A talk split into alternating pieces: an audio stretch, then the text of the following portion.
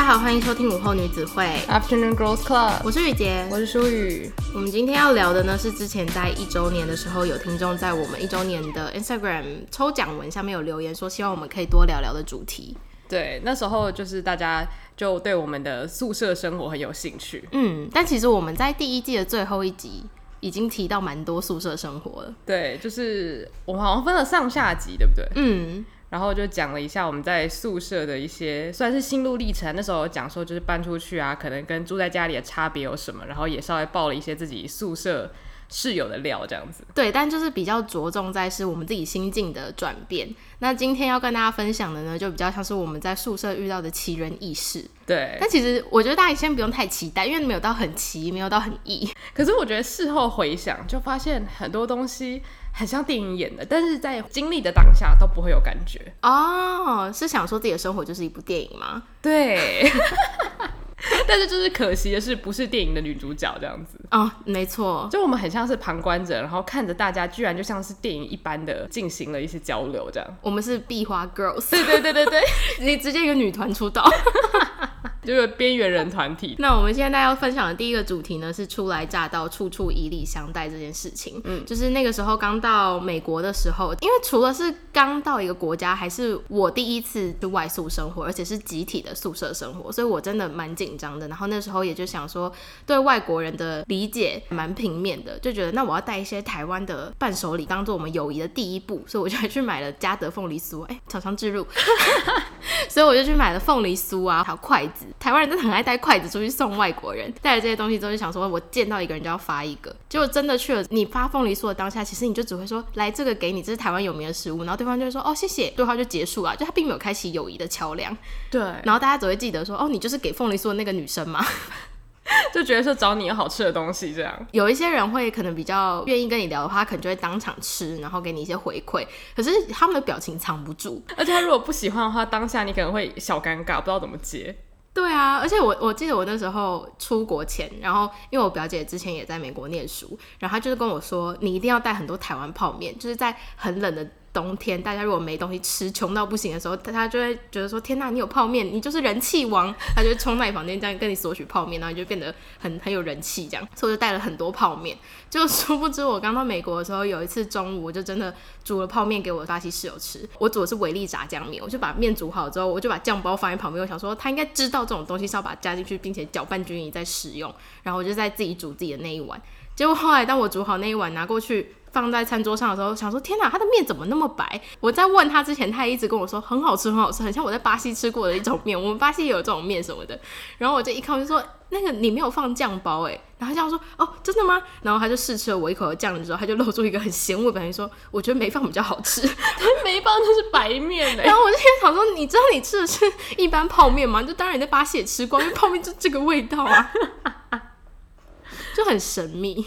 我觉得维力炸酱面真的很看人，因为它是我们从小吃到大的东西。可是好像外国的泡面可能就比较不会有这样的风味，对不对？嗯，而且后来发现，真的能够在国外横行无阻。如果你想要靠泡面成为人气王，你要准备的是韩国泡面。对，韩国泡面真的很好吃。嗯，而且各国人都还蛮能接受的，毕竟就是辣嘛。对，嗯，他顶多就是不能吃辣而已，就很少人是不能接受吃韩国泡面的。对，嗯。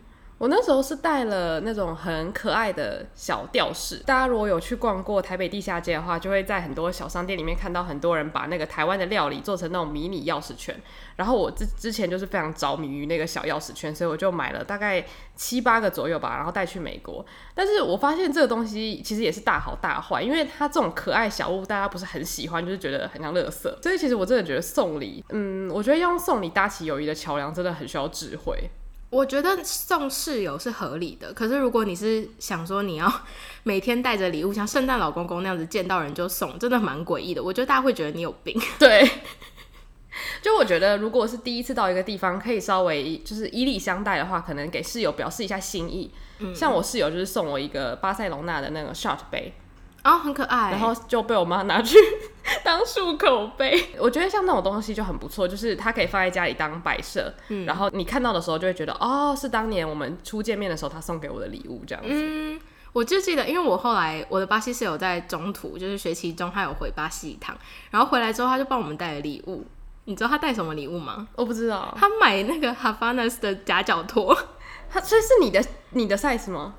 就是他某一天就突然密我说我的脚多大，然后我就给他我的 size。他有问另外一个美国室友，回来他就带了两双夹脚拖。哎哎、欸欸，在台湾那个牌子很贵，哎，是没错。可是 他就 我就很爆笑，是因为他那时候给我夹脚拖，我想说哎、欸、很不错啊。可是有一点就是那个夹脚拖图案是马里欧的，然后 你知道就是马里欧兄弟的那个马里欧。我那时候就问他说，哎、欸、怎么会是马里欧兄弟？然后他就说哦，我看你平常都会去人家房间玩马里欧兄弟，我们在玩马里欧。赛车，他以为你爱玩等于你爱他们，他真的很坑哎，嗯，但就很可爱啦，就是有这个心意，但是刚好就是送到了一个大家突然觉得有点尴尬的小礼物，这样、嗯，对对对对对。那你自己觉得有什么建议可以给他现在要出国念书，然后想要跟当地人建立关系的人？就我觉得其实可以买自己喜欢吃的东西，然后煮一桌菜之类的。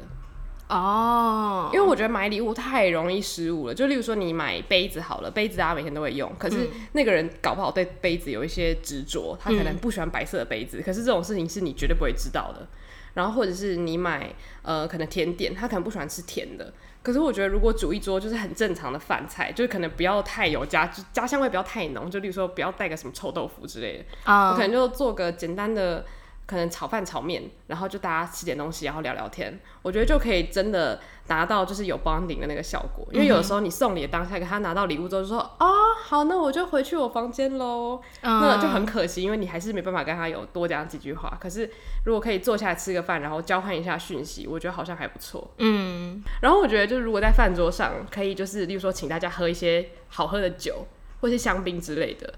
就可能他也不会说很贵，可是会让人家觉得这是一个贵重的礼物，这样子。我觉得台湾人要带高粱，我觉得真的是世界通用，因为可能有人不喝酒，但是你可以跟他说啊，没关系，你可以带回去给长辈，或者是你他的家里面一定有人是会喝酒的，嗯，那他可能会喜欢。而且酒这种东西没有保存期限。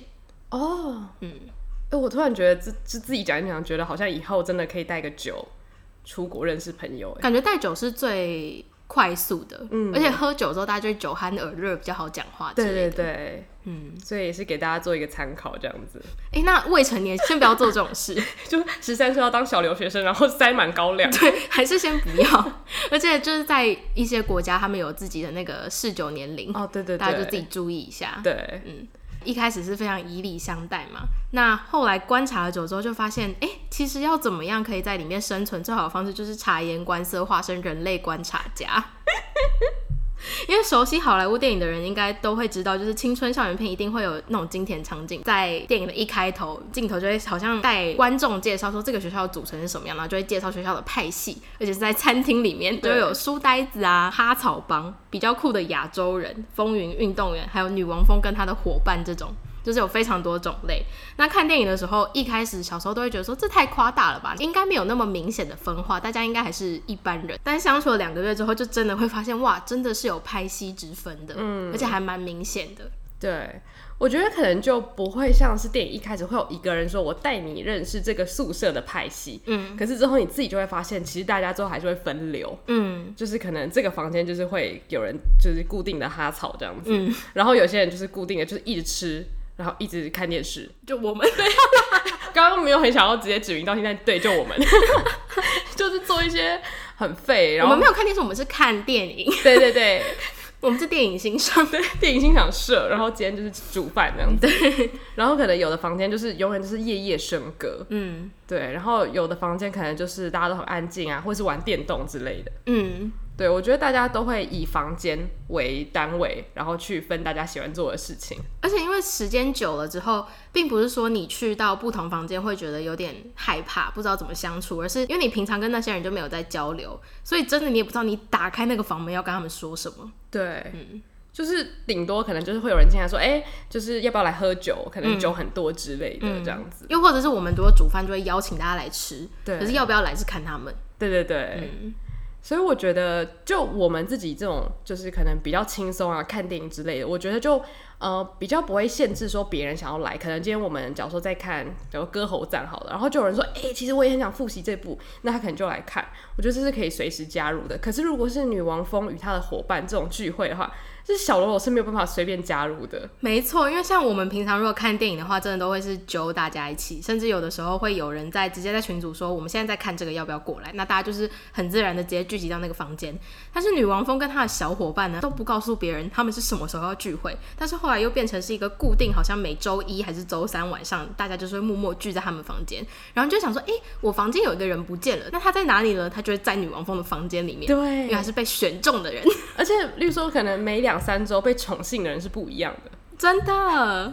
我觉得就是大概过了半年，我才慢慢发现这件事情。可是因为我自己一直不是被宠幸的那一位，我们都没有被邀请过，对，所以后来就觉得好像有点不干我的事这样子。嗯，可是你知道，就是虽然我们没有被实质邀请过，然后是下学期有一次。女王蜂，我们先称呼她为 Dion，很很 drama 的一个名字。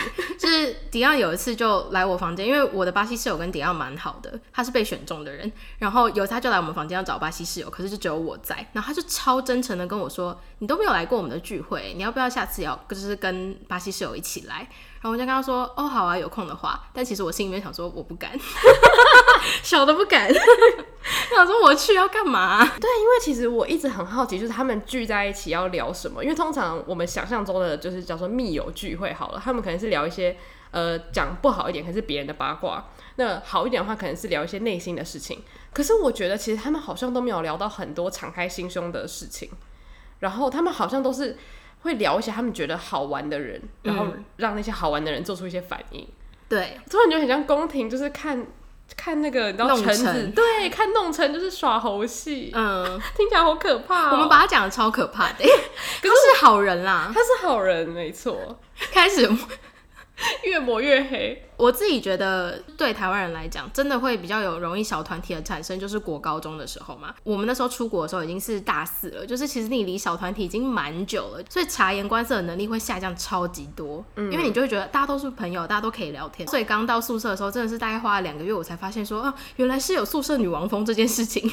而且我一开始其实有一个错误的概念，就是我们刚刚说的那位女王蜂 Dion，她个性非常像是学生会长，嗯，看起来很像那种四海皆兄弟的人，就是他看到人就是会抱啊，然后说，哎、欸，你过得好吗？就是你知道他从街头走到街尾，每一个人都可以打招呼那一种，嗯，所以你会觉得哦，是不是他跟大家都很好？可是你后来发现他的爱是有差等的，而且那个等差蛮大的，就是他是会在见面的时候跟你聊两三句，然后确认你是不是他心中觉得好玩的人，或者是你能不能让他认识更多好玩的人？对对，那如果你不是的话，那他下次遇到你，他一样会对你微笑。可是你感觉出来，他跟你讲完话，他马上就是要去找下一个人。对对，所以我觉得真的就是会慢慢发现，说他不是不好，他只是做人或者是交友目的性太强烈了。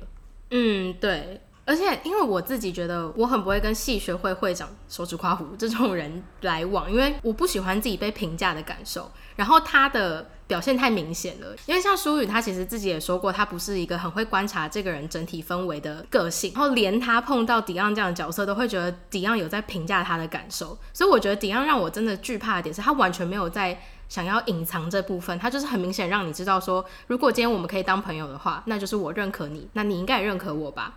对，嗯，对，我觉得就是在他身上，我可以看得出来我自己的社会阶级在哪里。嗯，就是以他的眼光里面，可能就是讲话好笑，或者是比较喜欢派对的人，嗯，他会爬到比较高的位阶。可是我觉得大部分的人他是不会分得这么清楚，他可能会觉得哦，你是好玩的人，那有派对可以找你。可是如果我要看电影的时候，我就找你。可是我觉得对于 Dion 来说，他的那个分等好像是没有什么流动性的，嗯，他只有我现在喜欢你，我现在不喜欢你，或者是你对我现在有没有用，然后你现在对我是没有用的。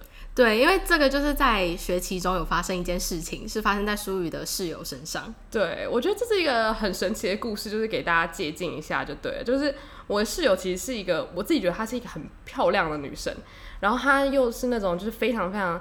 呃，正能量，然后健康的人，然后他就是那种每天早上五点会起来，就是跑步，然后呢回家洗碗，然后吃全素，所以他就是那种生活，我觉得大部分的人都会觉得是很棒的一个人这样子。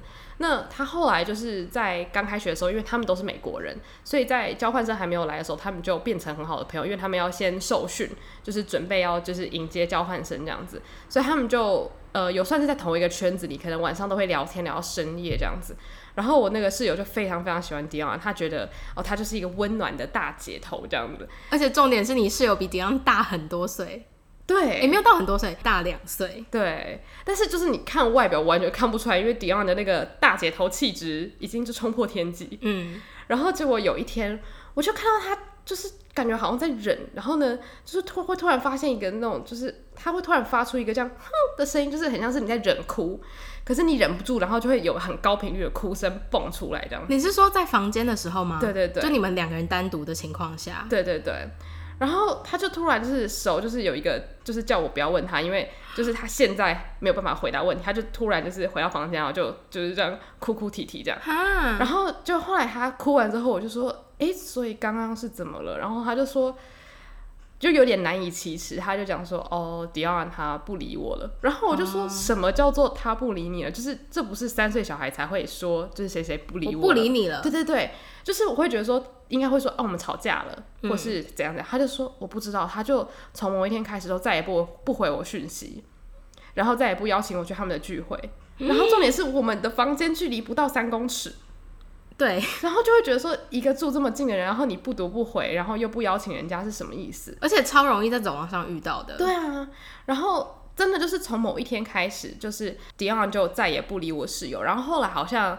慢慢的有知道原因，说他好像觉得我的室友没有那么好玩，因为我的室友他的生活太健康，他不呃熬夜派对，他不喝酒，然后他又不会跟他们一起吃一些肉类的披萨什么之类的，所以他们常会调侃他说：“哎，你吃全素是怎样啊？一天到晚那么早睡啊，嗯、那么早起是怎么样？”然后就会开始调侃他这些事情，然后后来好像渐渐的觉得你好像没那么好玩了，就想要把它丢掉。我就觉得。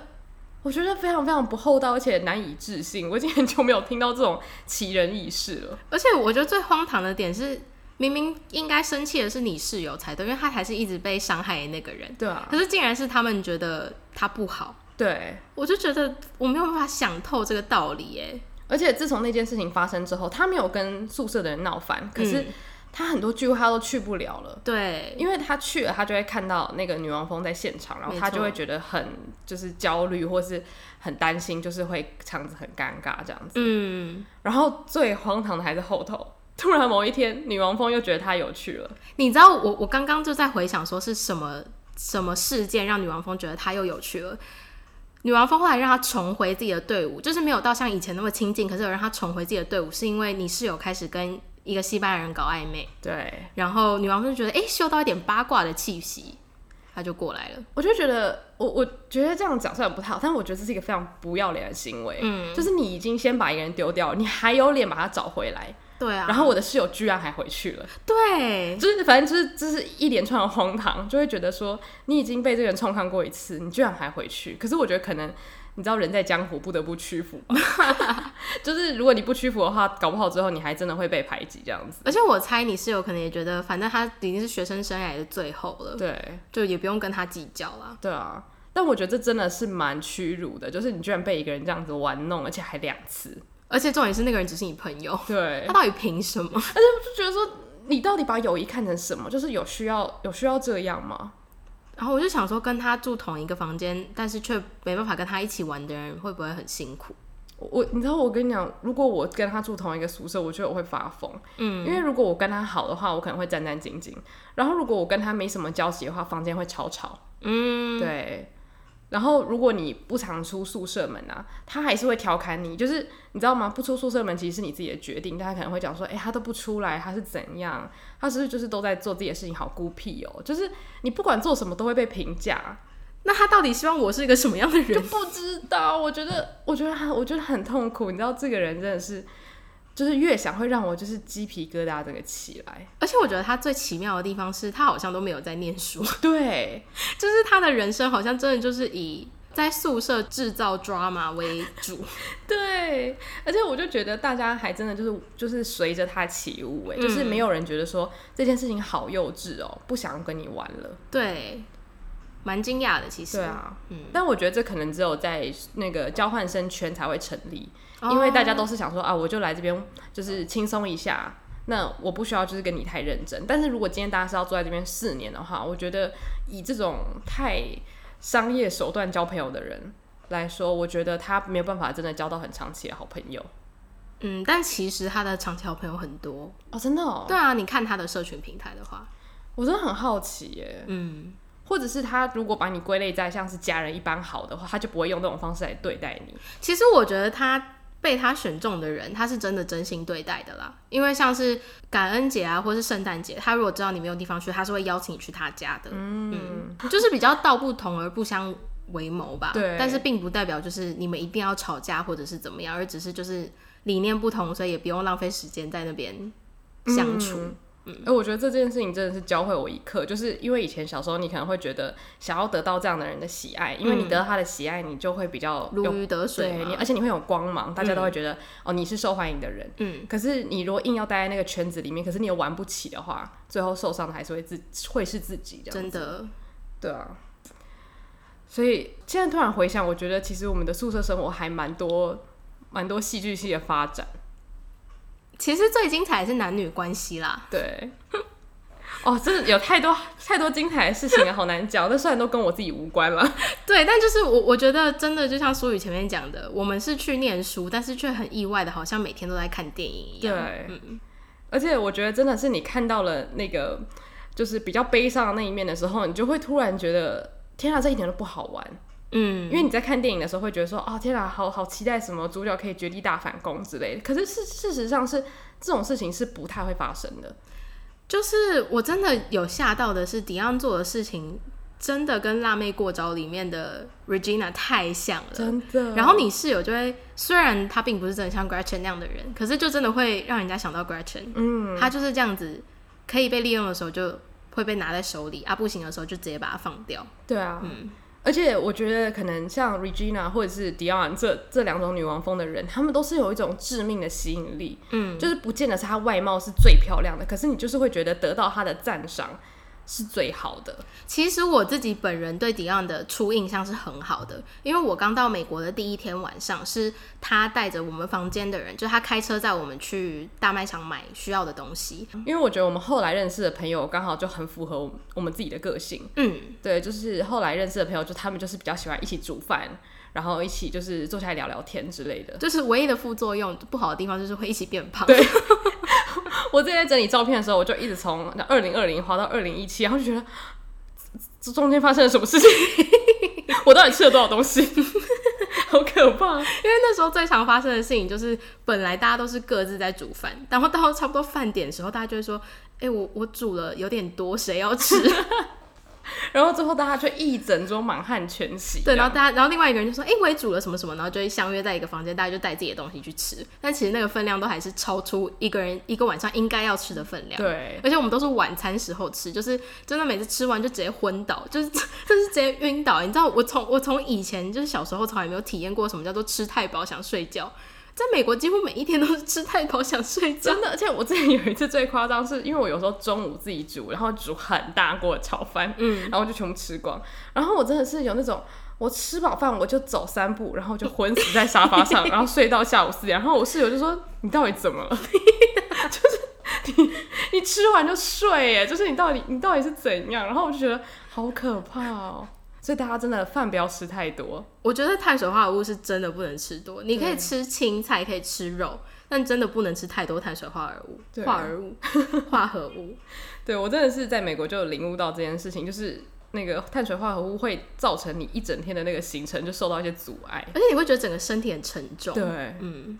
所以也是学到了一课，这样子。没错，所以我们刚刚的结论就是，我们觉得最好的共处方式其实就是置身事外。嗯，刚刚说的那些 drama 其实都是发生在我们去的第一个学期，所以下学期就开始新加入了一些新血，那就有渐渐发现 Dionne 的气焰没有那么高了。你觉得是为什么？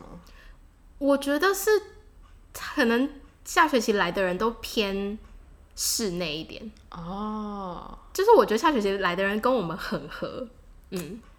所以他其实也算是一种，就是他很容易改变他的形态嘛。就是今天如果来的人就是比较没有那么外放的话，他也会就是稍微收拾他的气焰，然后就跟他和平共处这样子。嗯，而且感觉是因为他下学期已经找好自己的姐妹了。嗯，就他上学期是有点还在筹组，然后下学期是已经形成了，他就觉得也没有需要再多加入，而且会留下的就会留下，然后新的朋友他也不用真的太花时间去认识，而且感觉他下学期比较注重在宿舍外的事情。哦，嗯。我跟你讲，我觉得就是太闲，哦，真的，我觉得他有时候他太闲的时候就会开始想东想西。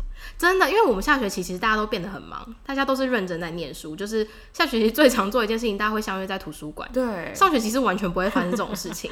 你就想说，天啊，大家的态度好不一样哦。嗯，像是上学期我的巴西室友不回家是去别人家，然后下学期他不回家是他在图书馆彻夜通宵的夜读。对啊，嗯，我觉得就是当大家的找到人生目标的时候，就会觉得就是那种。友情间的勾心斗角真的超不重要，反而是有朋友愿意跟你去图书馆，然后读书，然后互相买吃的，就那种友情就很单纯，然后又蛮温馨的。嗯，而且我觉得下学期大家也比较佛系交友，因为大家就是渐渐找到自己来美国的目的，或者是你从美离开美国之后要做什么，所以每个人都是在自己的道路上慢慢准备，就变成交友这一块并不是最。最重要的事情，嗯嗯，或者是说，就是像你刚刚说的，就是领悟到说，其实不合的人就不用花时间跟他去磨合，嗯，因为就是人有这么多，就是天涯何处无芳草这样子。因为以前可能会觉得希望是从街头到街尾都是我朋友，可是就发现其实你也没那么多时间跟所有的人聊天，嗯，你还不如花时间在那那些真的喜欢你的人上面。没错。我觉得宿舍生活真的是还好，在毕业前有体验过一下，嗯，因为我觉得这些东西是你在学校或者是课堂里面不会看到的。大部分的人在课堂上面都还是蛮有礼貌的，然后就是会尽量把最好的自己给给你看这样子。但是我觉得在宿舍就是会比较多爱恨情仇这样。而且，因为我觉得宿舍生活非常容易有摩擦，就是因为相处的时间真的比你想象的多太多了。然后又加上，如果你是从来没有外宿过的人的话，你应该会吓到自己的时间有多少这件事情。嗯。所以，你如果一开始没办法调试过来的话，真的太容易会有摩擦了。第一个会看不顺眼的一定是生活习惯。对，而且我真的觉得说，像很多人他可能不习惯的话，就会把自己锁在房间。嗯。然后我觉得，就是其实这样也很可怜，就是因为可能到最后你真的想要去跟别人交流的时候。就是别人也觉得哦，其实你不喜欢出来，那我们就不邀请你。可是其实你也没有那么绝对，对，我觉得有时候就是会造成这样的误会，大家没有沟通好。嗯，真的佛系一点吧，宿舍生活应该会比较一帆风顺一点。而且因为宿舍生活其实只是你人生的一个阶段。并不是说你你一定要在宿舍认识一生的好朋友，或者是怎么样才好像是你有经历过一个很精彩的宿舍生活。对，嗯，因为我们也有一些宿舍的人，他是跟宿舍外的人的生活是更精彩的。对对，所以其实我觉得也不一定说一定一定要说在宿舍里面就要成为里面的核心人物这样子。嗯，对我真的觉得就是一开始啊，可能会对自己有一些期待，就是会希望自己跟每一个人都。有很好的交情，但后来就觉得其实也不用特别勉强这样子。嗯，对啊，我觉得虽然就是刚刚讲了那么多 drama 或者是这么多可怕的人事物，但其实都是可以避开的，因为我们也算是就真的只是旁观。对啊，就只是分享给大家说，如果以后遇到像这样子的人，呃，最好还是不要跟他去玩这个游戏，除非你本身也蛮强的。哦，你是说如果想要当女王蜂的话吗？对对对，因为我觉得女王蜂她会成为女王蜂不是没有原因的。对，我猜他应该以前就当过很多次，对，他还蛮熟练的，嗯。嗯，对啊，我觉得其实他可以把他这个特质拿来做很好的事情，只是我觉得可能他在学生时期有点用错地方嘛，嗯，就是说其实你不用伤害这么多人哦，对，因为我觉得就是你觉得这个人不够好玩，你也不需要把他赶出你的人生，因为我觉得。我不知道，我就觉得说，其实做人真的，我觉得佛系一点，不要那么绝对啦。我觉得他让我很惊讶的是，他说放掉就放掉，其实很严重到就是他会明明确的让你觉得他在讨厌你。对对对。嗯因为我觉得，就是长大之后，大家就会觉得说，做人不需要这么黑与白嘛。对，对啊。我觉得就是那时候，可能他还没有意识到这件事情，他就会觉得，哦，不想跟你当朋友，我干嘛跟你聊天，浪费我时间。嗯。可是，就是你没有想到，有一天，如果你又觉得这个人不错，你要把他找回来的时候，哎，那感觉就很差。但可能就是因为他都不在乎，所以他才可以当女王蜂吧。对啊，嗯，所以今天就是一个有趣的故事时间，这样。对，其实就是我们在宿舍的边缘人生活，跟大家分享一下。对啊，就希望大家觉得有趣。我也蛮想知道，就是如果是住在台湾的宿舍的话，会不会有像这样子的事情？对啊，而且因为感觉台湾宿舍，我听我朋友说的话，好像都是大家跟自己那个宿的感情会比较好。对，就比较少会有像我们是会跟别的房间的人感情都不错这样。对对对。嗯而且大部分我听到的故事都还蛮温馨的。你说台湾宿舍？对对对，就是都是跟，例如说房间里面有六个女生好了，然后就六个女生都会一起去吃宵夜啊什么的。我觉得这样很好哎。对啊，嗯，所以就还蛮期待，就是听到大家可能是在不同地方交换，或者是你在外宿的时候遇到奇闻异事，都欢迎跟我们分享。对啊，我也蛮好奇，就是如果今天是在欧洲国家的话，会不会有发生这种事情？对，因为其实刚刚说的像是像电影般的那个分派系的部分，我觉得真的还蛮美式的，不知道其他欧洲国家会不会有这样的经验？对。哎、欸，对，其实，在玩这些人都是美国当地人哎。他哦，对啊，国际学生真的没有在缴获哎，国际学生就只是参与。而且，就如果你真的是要去弄国际学生的话，他可能就觉得，嗯、呃，那那算了，我跟别人玩好了。对啊，就我我才在这边待一年，我为什么要浪费时间跟你玩这个？对啊，嗯。那今天的节目就到这边告一个段落，所以如果你喜欢的话呢，欢迎就是分享给你所有的朋友，然后呢也欢迎留给我们反馈。你可以来到我们的 Instagram 搜寻午后女子会或是 Afternoon Girls Club，那也可以发现动 tag 我们。嗯，那我们现在有一个来信单元叫利诺与利安，大家可以在我们的 Instagram 叙述栏的地方有一个连接，可以去填写 Google 表单。对，那你在里面写的故事呢，可以匿名或是不匿名，呢我们会把你的故事念出来，然后在节目上面回应你。希望大家可以跟我们分享一下你在欧洲的外宿生活啊，或者是其他亚洲国家，我们都很想知道。那就谢谢大家今天的收听，午后女子会散会。